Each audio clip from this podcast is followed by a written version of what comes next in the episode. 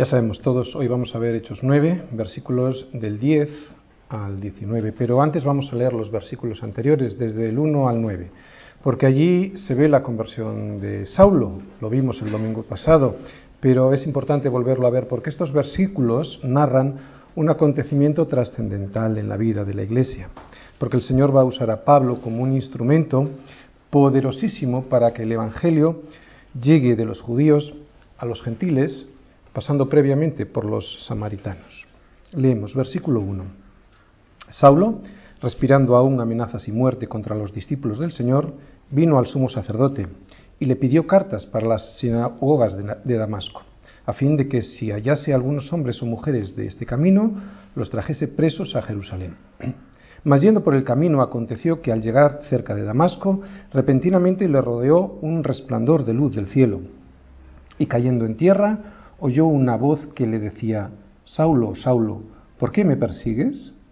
Él dijo, ¿quién eres, Señor? Y le dijo, yo soy Jesús, a quien tú persigues. Dura cosa te es dar coces contra el aguijón. Él, temblando y temeroso, dijo, Señor, ¿qué quieres que yo haga? Y el Señor le dijo, levántate y entra en la ciudad, y se te dirá lo que debes hacer. Y los hombres que iban con Saulo se pararon atónitos, oyendo a la verdad la voz, mas sin ver a nadie. En estos versículos vemos esa conversión, ¿no? la de Saulo, y la inició una luz que vino del cielo. Y vemos también cómo se nos muestra el propósito para el cual descendió esa luz del cielo.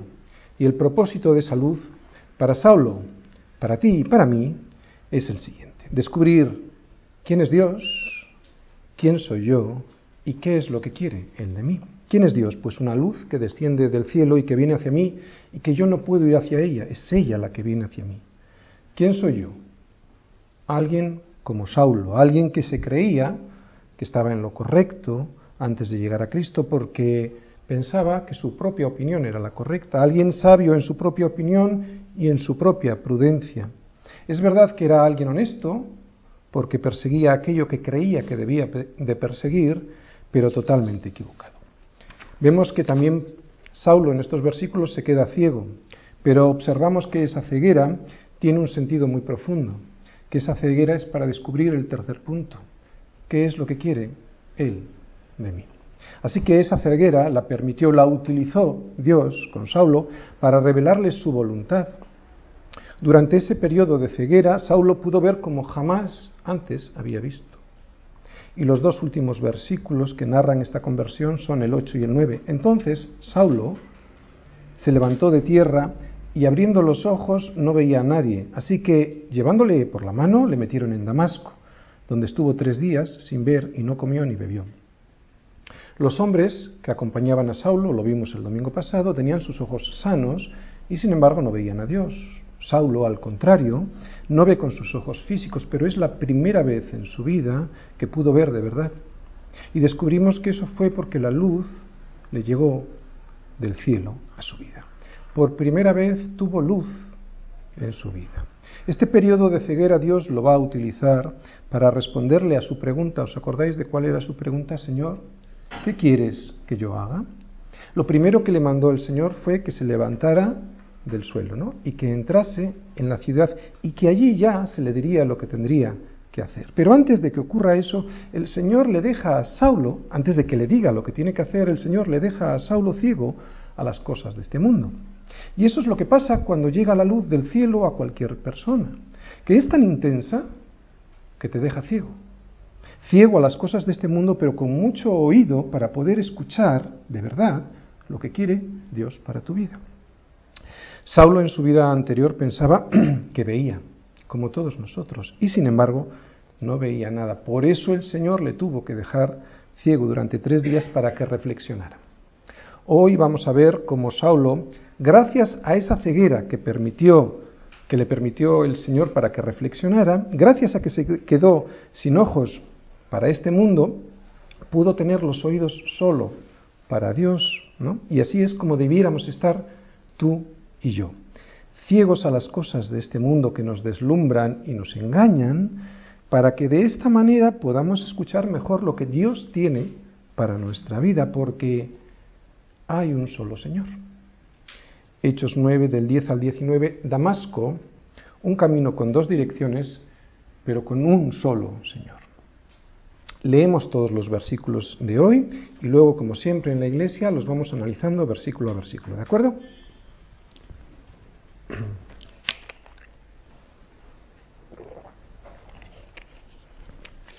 Versículo 10.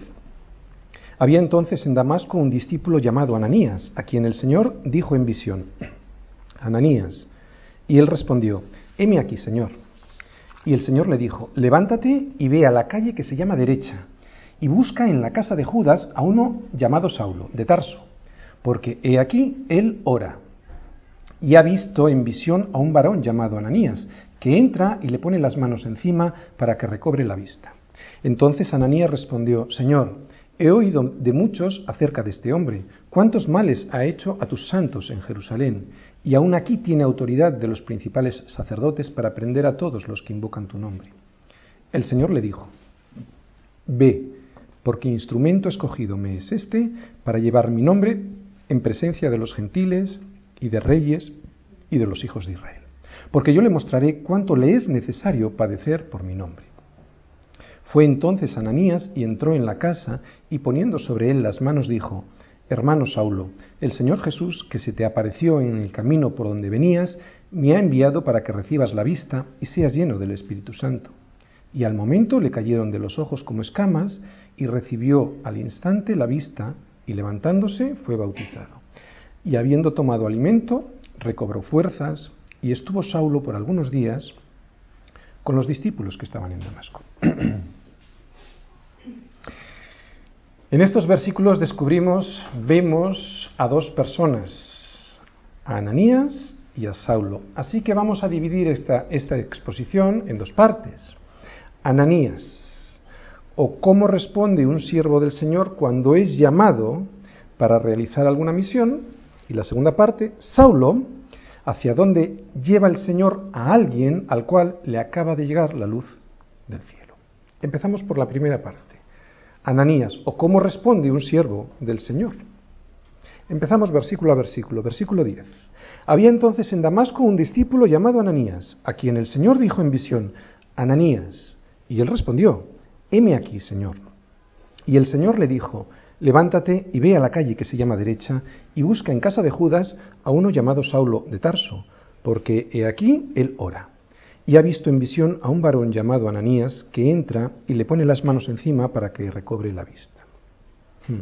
Lo hemos dicho más de una vez en nuestra iglesia, las órdenes del Señor, bueno, lo, lo, hemos dicho en esta iglesia porque lo vemos en la Escritura, las órdenes del Señor son siempre cortas y contundentes. Nunca dejan espacio para la negación o para la justificación. Ananías es un discípulo, no es ni un apóstol, ni un evangelista, ni siquiera es un diácono, o sea, un servidor. Es un simple discípulo, por lo tanto es alguien como tú y como yo, como cualquiera de nosotros. Y este simple discípulo es enviado a Saulo porque cualquier recién convertido necesita la ayuda de otro cristiano. Ananías era un varón piadoso y tenía buen testimonio de todos. Esto es lo que dice Pablo de Ananías en Hechos 22, versículo 12. El libro de Hechos nos cuenta tres veces la conversión de Saulo y en Hechos 22 está la tercera vez de esta conversión y allí Saulo dice esto de Ananías. No sabemos más de Ananías en toda la escritura, solo se dice esto, pero sabemos por boca de Saulo que era un varón piadoso y que tenía buen testimonio de todos. Y estas características, varón piadoso y tener buen testimonio de todos, son las características necesarias para realizar la labor que se le encomendó en realidad son las características necesarias y más que suficientes para poder ejercer la labor de discipulado, la labor de ayudar a dar los primeros pasos a los creyentes. Ananías está dispuesto. ¿Por qué lo sabemos? Porque le dice al Señor, heme aquí. Y así debiera ser siempre con cualquiera de nosotros. Estar dispuesto para poder ayudar a quien lo necesita.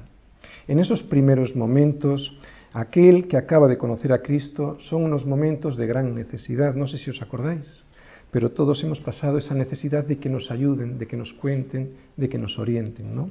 Todos necesitamos de ese discípulo del Señor que nos ministró, que nos sirvió, esto es ministrar, servir, durante los primeros días. Vemos pues que no es necesario ser un pastor, ni un evangelista, ni siquiera un servidor, un diácono. Solo es necesario, como vemos en este versículo 10, ser un discípulo. Así que esto es lo que tiene que hacer cualquier discípulo. Pero para poder ser un discípulo del Señor hay que tener una sensibilidad especial para poder escuchar la voz del Señor. ¿Cómo se puede tener esa sensibilidad especial? Teniendo un corazón íntegro. Hemos explicado también más de una vez en esta iglesia qué es tener un corazón íntegro. De hecho, cualquier creyente se convierte en discípulo y lo vuelvo a repetir. No es lo mismo un creyente que un discípulo. Cualquier creyente se convierte en discípulo cuando tiene un corazón íntegro, que es un corazón que no está dividido entre Dios y las riquezas. Un corazón íntegro es un corazón de una sola pieza que no está compuesto por diferentes partes que tienen fidelidades diferentes. O sea, como decimos, es un corazón íntegro de una sola pieza que busca el reino de Dios y su justicia solamente. ¿Y qué es su justicia? Cristo. O sea que busca el reino de Dios, busca a Cristo. Por eso las demás cosas le serán añadidas, no ya sin buscarlas, sino sin tan siquiera desearlas. ¿Entendéis lo que es un corazón íntegro? Solo dedicado a la búsqueda de la justicia que es Cristo. Ananías es la respuesta de Dios a una oración. Mirad, versículo 11 porque he aquí él ora, dice, ¿no? Le dice el Señor a Ananías. Pablo estaba orando, así que mi opinión es que Ananías es una respuesta de Dios a la, a la oración de Saulo. No sabemos lo que pedía Saulo. De hecho, da casi lo mismo. Porque, como se nos dice en Mateo 6.8, nuestro Padre ya sabe de qué tenemos necesidad. Solo es necesaria una disposición del corazón y humillado delante de Dios. Y es evidente que Saulo está así. Tres días en los que no comió ni bebió porque la visión de Jesús le mostró quién era Dios, quién era Él, y ahora lo que estaba esperando, que es lo que vamos a ver hoy, qué es lo que quiere Él de Saulo. Vimos en el versículo 11 que Saulo estaba orando. ¿Cómo ora un recién convertido? Saulo era un fariseo, y lo que él sabía sobre las oraciones ahora no le ayudaría mucho. De hecho, la forma en la que oraban los fariseos era todo lo contrario a como el Señor nos enseñó. Saulo no sabría orar, por lo tanto, no creo que supiera hacerlo muy bien, tal como entendemos nosotros las oraciones. Acababa de conocer al Señor, así que no creo que tuviera una teología muy depurada en cuanto a la oración.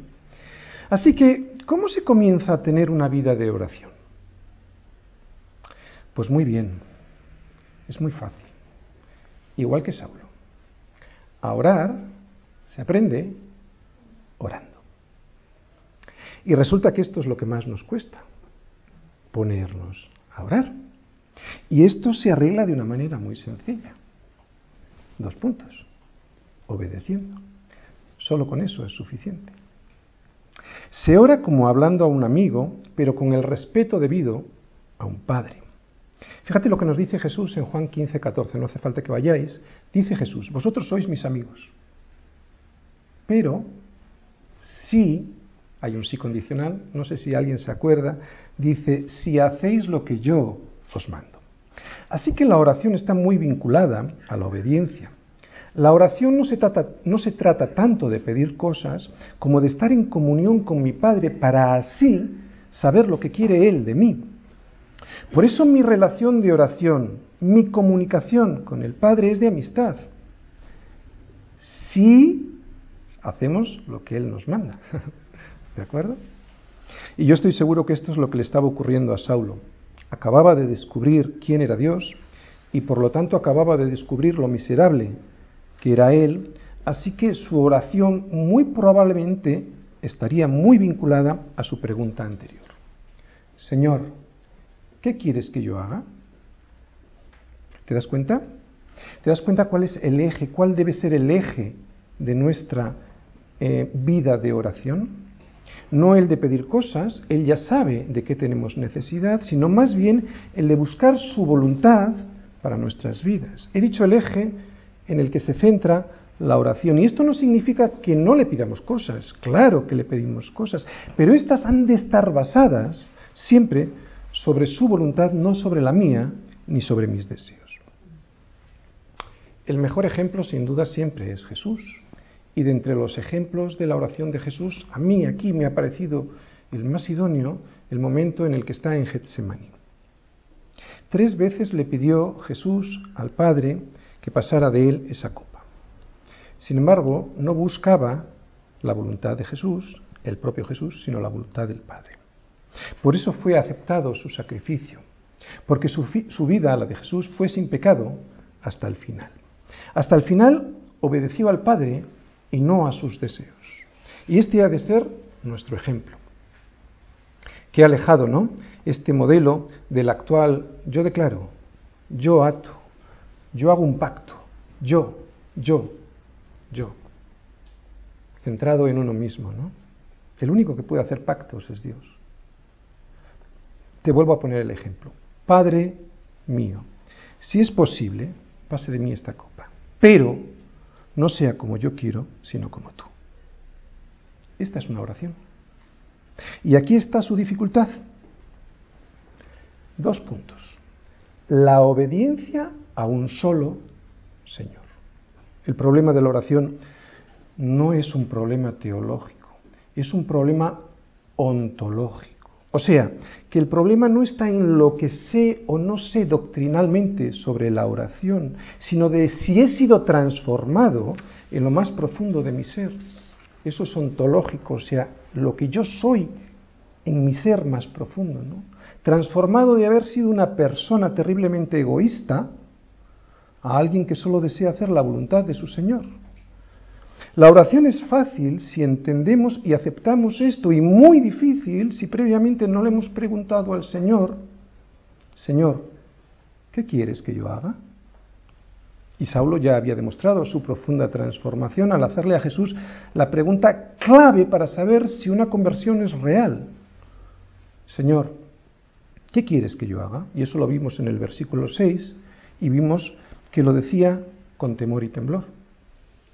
Hemos dicho que las órdenes del Señor son siempre cortas, contundentes, que nunca dejan espacio a la negación ni a la justificación, solo dejan espacio a la obediencia. Sin embargo, Ananías le dice algo. Vamos a leer, versículo 13.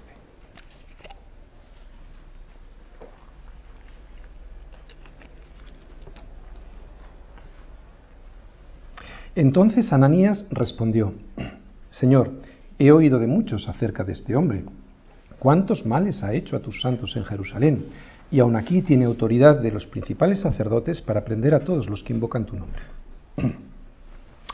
Me gusta Ananías, porque Ananías no hace de su fe un suicidio intelectual, no es un robot, es un ser humano. Y Ananías pareciera tener razón. Saulo no era cualquiera. Eh, Ananías le recuerda al Señor que no ha ido a Damasco, Saulo, a visitar a unos amigos para tomar café. Le recuerda al Señor que él va con la intención de seguir persiguiendo a los cristianos y que para eso además tiene el permiso de los principales sacerdotes. Así que Ananías parece un hombre bastante inteligente al poner en duda si esta orden pudiera ser buena idea o no. Ananías, que parece un hombre muy sabio en su propia opinión, juzga esta decisión del Señor y parece calificarla como una idea equivocada. Y eso es lo que muy habitualmente hacemos nosotros con el Señor. Nos intercambiamos los papeles. Yo le sugiero algo, como vemos en el caso de Ananías, o peor, directamente le mando una orden para que él la obedezca, ¿no? ¿Cuántas veces dame, quiero? Con una apariencia de piedad, pero dame, quiero, yo, yo, ¿no? Aquí Ananías es discreto, simplemente le sugiere que esa idea no es una muy buena idea. De alguna manera le está diciendo al Señor que se lo piense mejor, ¿no? ¿Sabes, Señor? Yo creo que no conoces bien a Saulo. Si Ananías se hubiese quedado ahí, obedeciendo, pero a su propia opinión, Ananías hubiese sido como muchos de esos cristianos que están dispuestos, pero que realmente no están disponibles. Y esto se da mucho entre nosotros. Gente muy dispuesta a hacer cosas para el Señor, para el cuerpo de Cristo, pero luego, a la hora de la verdad, no está disponible. Quieren hacer las cosas, pero en su propia opinión y con su propio criterio, porque yo lo valgo. Por ejemplo, cuando se pide ayuda para hacer un trabajo en la iglesia, sobre todo si este servicio es de esos en los que te luces, pues hay mucha gente que levanta la mano y está dispuesta. Pero cuando se enteran de cuáles son las condiciones del trabajo y condiciones que normalmente ya no son tan de nuestro agrado, las manos empiezan a desaparecer, ¿no? Resulta que había que venir a limpiar los cristales en la iglesia y además había que venir a las 7 de la mañana, ¿no? Este es un ejemplo de gente que está dispuesta, pero que no está disponible. Así que la disposición al Señor es algo que está muy bien, pero esta disposición se ha de hacer efectiva estando disponible y esto es obediencia. Las dos cosas. O sea, disposición y disponible. Y esto es algo que siempre tenemos que tener en cuenta, ¿no? Que Él es, no el Señor, el único Señor, no yo. Que Él es el que me manda, por muy rara que sea esa, en mi opinión, esa orden que Él me da. Yo solo tengo que obedecer. Y no creas que no hacemos muchas veces esto. ¿eh? Ama a tu esposa. Sí, Señor, pero es que tú no sabes cómo es ella. Y dice el Señor, sí lo sé, pero tú no eres mejor que ella. Y además, la orden es para ti. Ama a tu esposa. Esto no depende de ninguna condición, ¿no? Perdona a tu hermano. Sí, Señor, pero es que tú no sabes lo que me ha hecho. Sí, que lo sé, pero tú no eres mejor que tu hermano y esta orden es para ti. Perdona a tu hermano, ¿no? Estar dispuesto y disponible. ¿Crees que el Señor no conoce todo lo que pasa? ¿Cómo podemos pensar que le podemos corregir a Dios, no? Y lo hacemos. Así son los mandatos del Señor, personales sin posibilidad de negociación y por lo tanto sin posibilidad de poder ponerle condiciones ni comparaciones con otras personas, que también lo hacemos.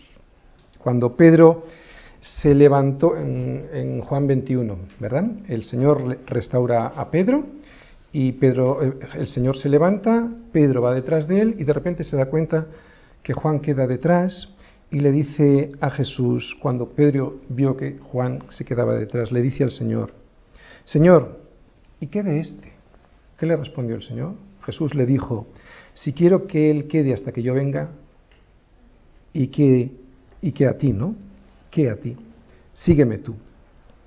¿Qué puedo aprender yo de este versículo?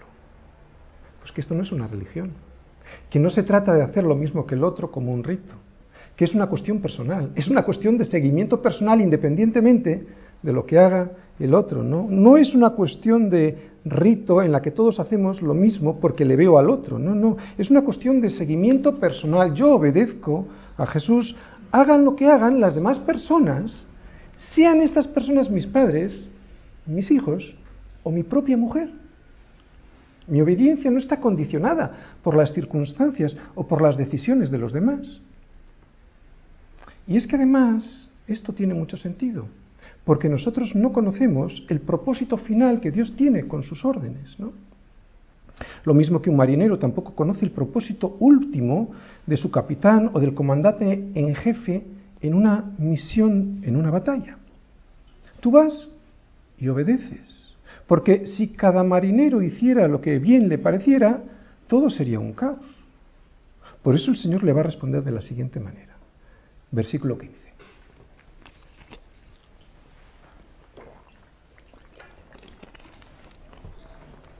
El Señor le dijo, Ve, porque instrumento escogido me es este para llevar mi nombre en presencia de los gentiles y de reyes y de los hijos de Israel. El Señor sabe qué plan tiene para Saulo. Ananías no. Por eso si Ananías no hubiese obedecido, él, Ananías, se hubiese perdido la bendición de ser un instrumento válido en las manos de Dios. Dios hubiese enviado a otro. Dios es soberano. Su obra se hubiese hecho de la misma manera, pero el privilegio de haber sido usado por Dios se lo hubiera llevado otro discípulo. Así que no pongamos condiciones al Señor. Obedezcamos sin peros y sin esques. Dios es tu Padre y te imaginas que tu Padre que está en los cielos, ¿cómo se lo tiene que pasar oyendo cada dos por tres? Pero es que los que somos padres, cada vez que yo oigo un pero a una orden o un esque, ¿eh? Así que imagínate a tu padre que está en los cielos oyendo constantemente de sus hijos, pero es que no que tan solo son disculpas para no obedecer, cuando resulta que es él el que tiene la buena estrategia perfecta y agradable para nuestra vida. El Señor le dijo, ve. Y así son, son siempre las órdenes del Señor, como hemos dicho, cortas, claras, contundentes y concisas. Hay que recordar que estamos en una guerra espiritual. Es ridículo ponerse a discutir con el Señor lo mismo que es ridículo cuando un marinero, como hemos dicho antes, se pone a discutir una orden de ataque con el comandante en jefe de la misión. El Señor le dijo, ve, y o se va, o no se va, pero nunca se discute. Y lo que me gusta de Ananías es que a pesar de que la orden era peligrosa, él no la discute. Le puso una objeción inicial, que humanamente es muy comprensible, pero en ningún momento discutió con el Señor. Por eso el Señor le responde, porque el corazón de Ananías solo deseaba servir al Señor. Y el Señor le va a dar una orden para que se la transmita a Saulo, lo vemos en ese versículo, dice, instrumento escogido me es este para llevar mi nombre en presencia de los gentiles y de creyentes y los hijos de Israel. Si yo fuera Saulo y oyera esto en bocas de Ananías, en boca de Ananías, sin ninguna duda diría, heme aquí, envíame a mí. Yo también quiero ser un escogido. Que el Señor nos escoja para una misión es un gran privilegio y yo doy fe de ello. Pero resulta que somos escogidos no para cualquier cosa, ni tampoco para hacerla en cualquier condición. Somos escogidos para llevar el nombre del Señor es importante saber que el evangelismo no consiste en llevar a los demás nuestro testimonio personal. Esto está muy bien, como, hemos visto antes, como ánimo, como exhortación entre los cristianos, pero lo que va a producir una verdadera transformación en las personas no va a ser mi testimonio, no va a ser que me vean a mí, va a ser que le vean a Él. Es verdad que yo debo de ser un reflejo, pero nunca me he de presentar como el modelo. Pablo lo decía muy bien, porque no me avergüenzo del Evangelio, porque es poder de Dios para salvación a todo aquel que cree. Lo vamos a leer al revés. Los que creen son salvados a través del Evangelio porque tiene poder. No dice del testimonio personal de nadie.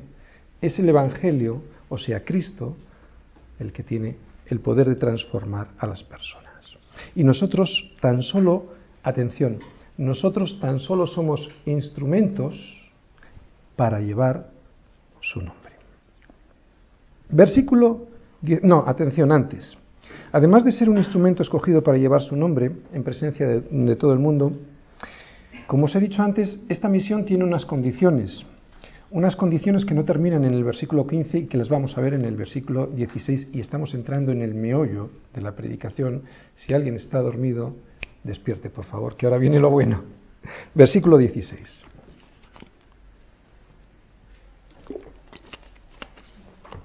Porque yo le mostraré cuánto le es necesario padecer por mi nombre.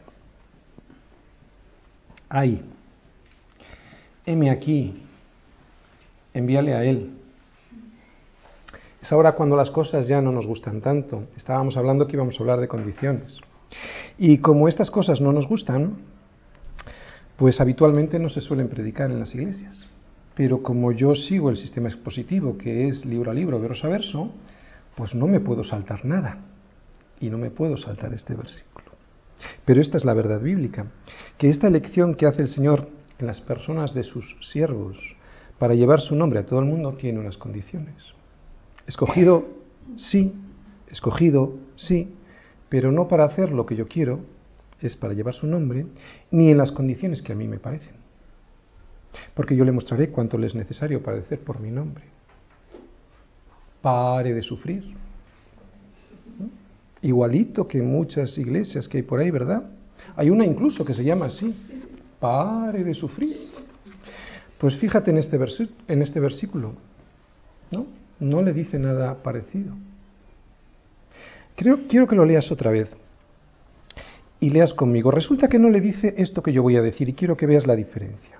Porque yo le mostraré cuánto va a padecer por mi nombre. No. ¿Qué le dice? Porque yo le mostraré cuánto le es necesario padecer por mi nombre.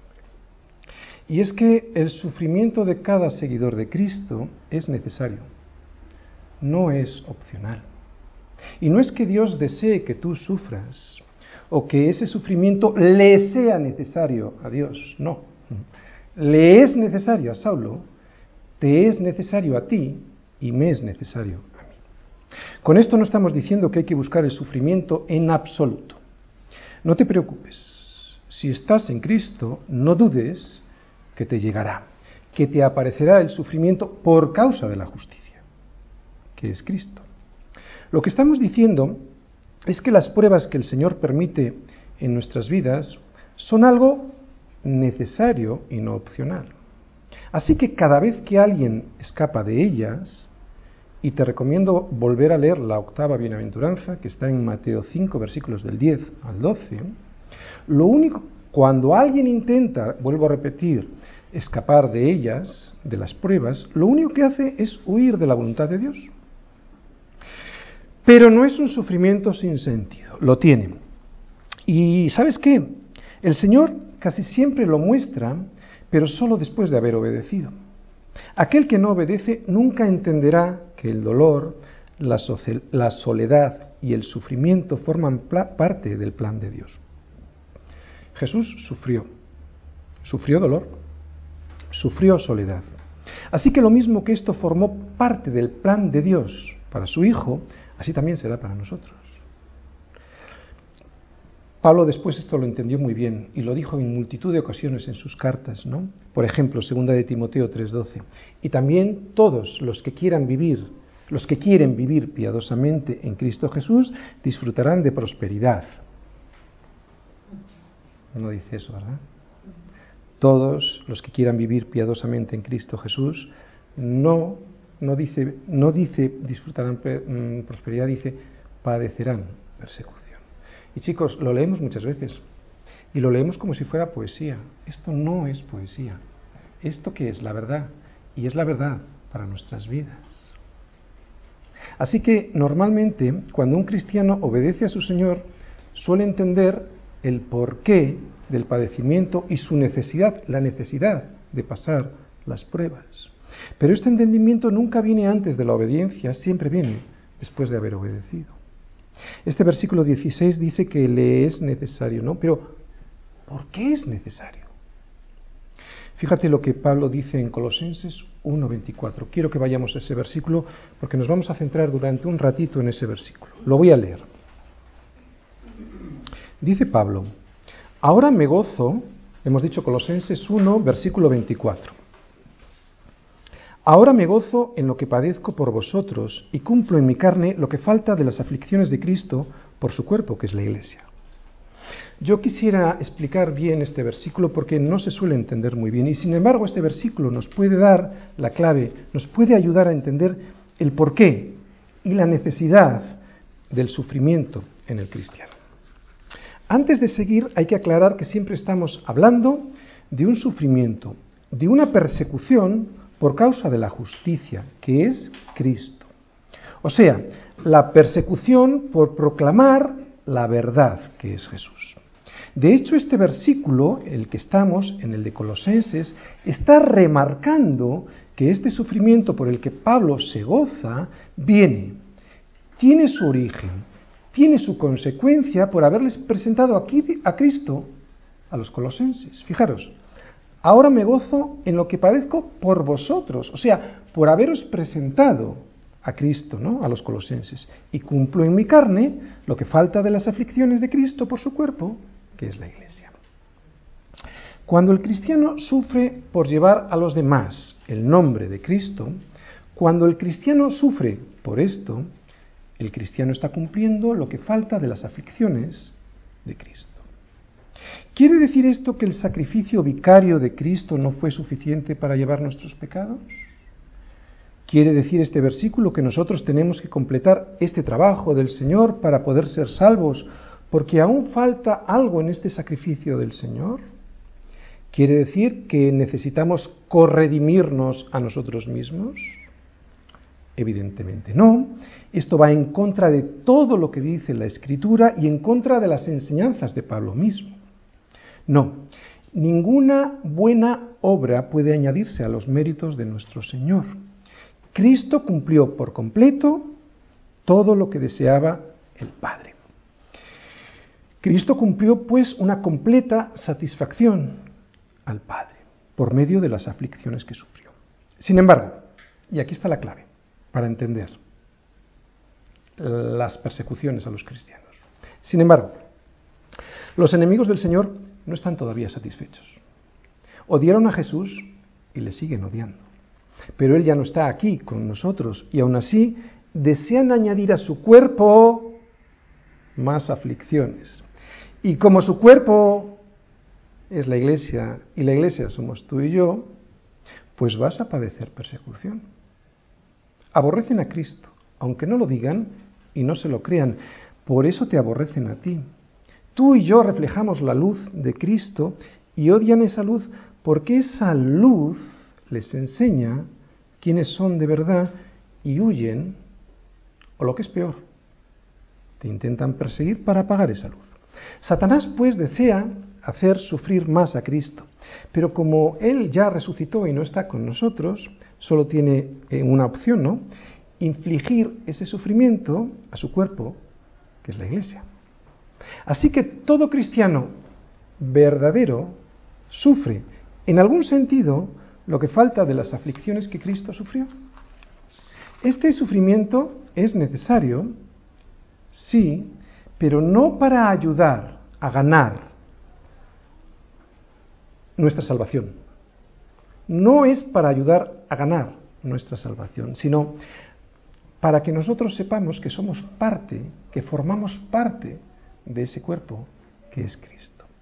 Así como a Él lo persiguieron, a nosotros también.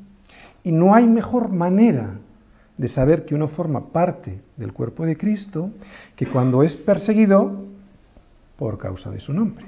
Y atención, siempre es por causa de la justicia que es Cristo. Aquí no estamos hablando de las tribulaciones y la persecución que son consecuencia de tus malas decisiones.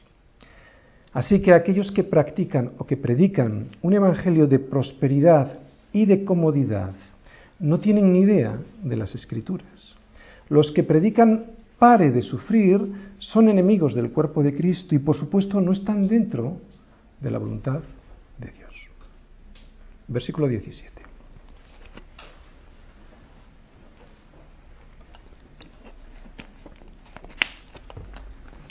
Fue entonces Ananías y entró en la casa y poniéndole y poniendo sobre él las manos dijo: Hermano Saulo, el Señor Jesús, que se te apareció en el camino por donde venías, me ha enviado para que recibas la vista y seas llenado del Espíritu Santo. Y al momento le cayeron de los ojos como escamas y recibió al instante la vista. Y levantándose fue bautizado. Y habiendo tomado alimento, recobró fuerzas y estuvo Saulo por algunos días con los discípulos que estaban en Damasco. Bien, Pablo, antes de pedir comida y de saciar su sed, pide ser bautizado.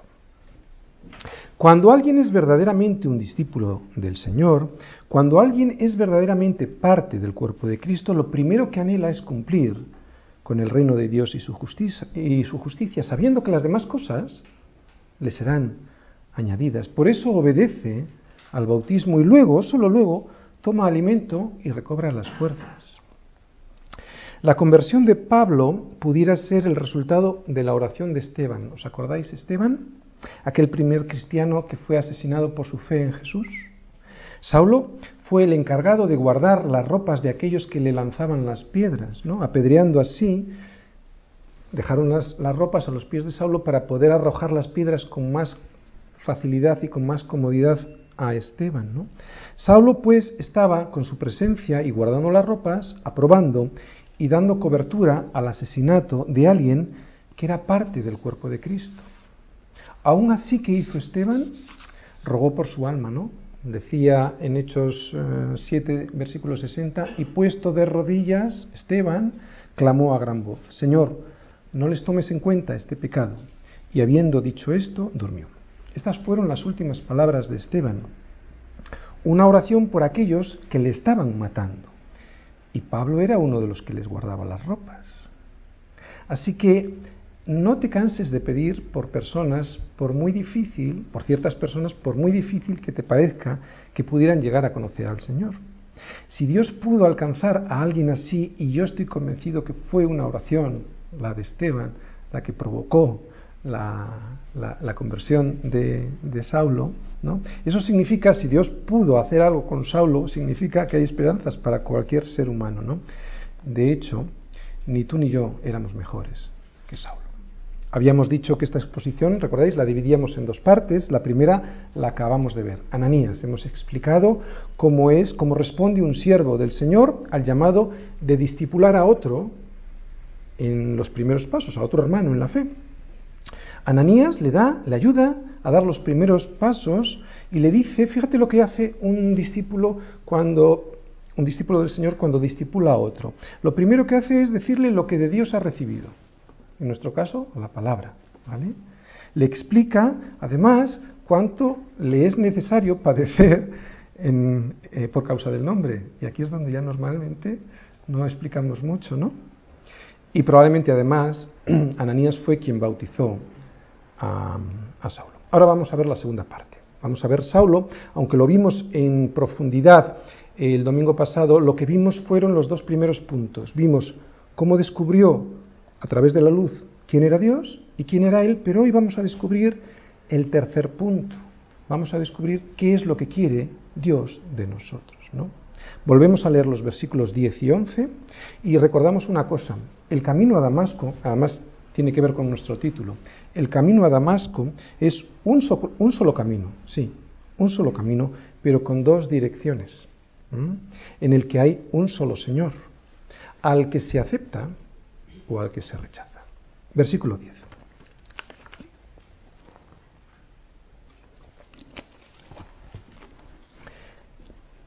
Había entonces en Damasco un discípulo llamado Ananías, a quien el Señor le dijo en visión, Ananías, y él respondió, heme aquí, Señor.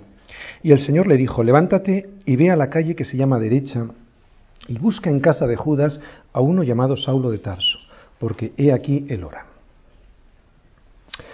Saulo va a Damasco, pero no va a lo que él piensa que va, ¿no? Él piensa que va a apresar a muchos cristianos para llevarles al concilio en Jerusalén y si pudiera allí, pues que les asesinaran, ¿no? Él iba aún respirando amenazas y muerte. Sin embargo, como decimos, él piensa que va a eso, pero Dios tiene otros planes. El Señor tenía un plan perfecto para Saulo, el Señor tiene un plan perfecto para cada uno de nosotros.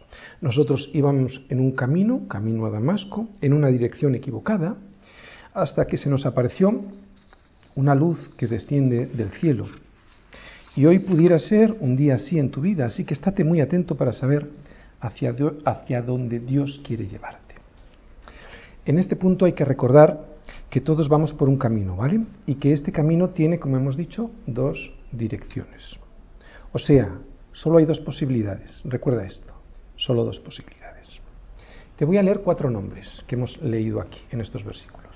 Saulo va a Damasco. El Señor le envía a Ananías, que le dice que, le vaya, que vaya a una calle que se llama la calle derecha y que entre en la casa de Judas. Damasco.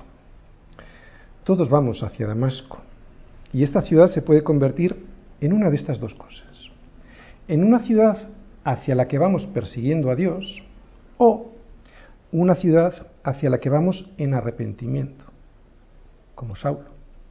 Y ya cuando llegamos a esta ciudad de arrepentimiento, el Señor envía a Ananías y otras dos cosas de Ananías.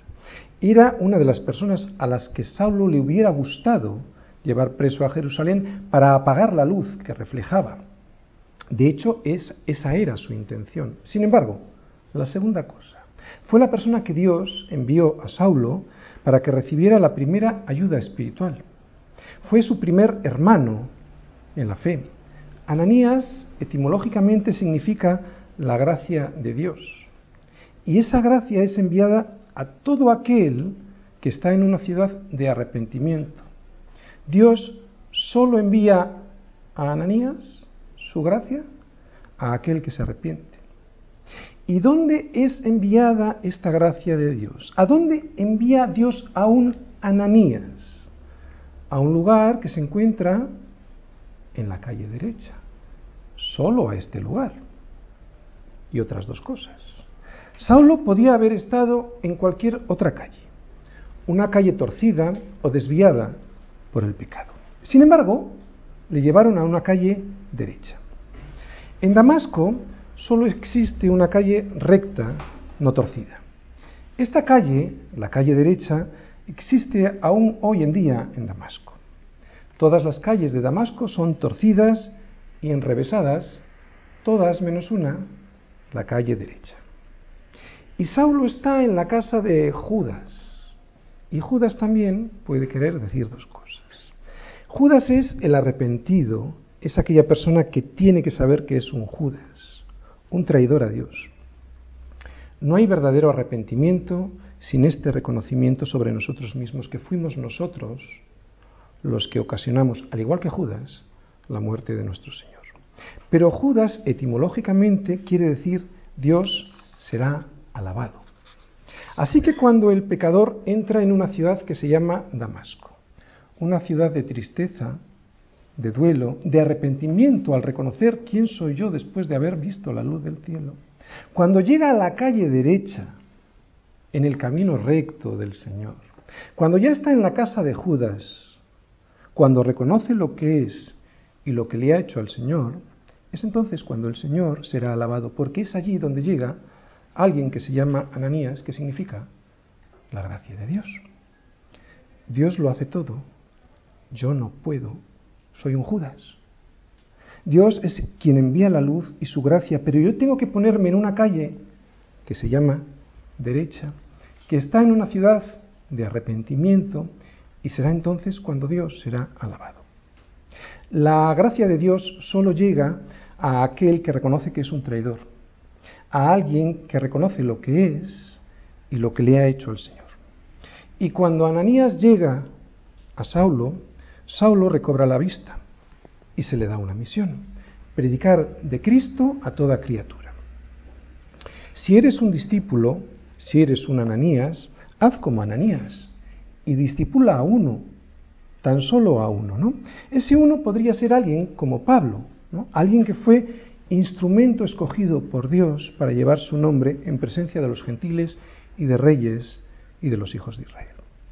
Y si eres un Saulo, arrepiéntete, ¿no? Arrepiéntete en Damasco. Sitúate en una calle recta, en una calle que se llama derecha. Y será entonces cuando podrás reconocer en tu vida a un Judas, alguien que vendió al Señor. Y será en ese momento cuando Dios enviará a tu vida a un Ananías para que te llegue su gracia y allí pueda ser alabado el Señor.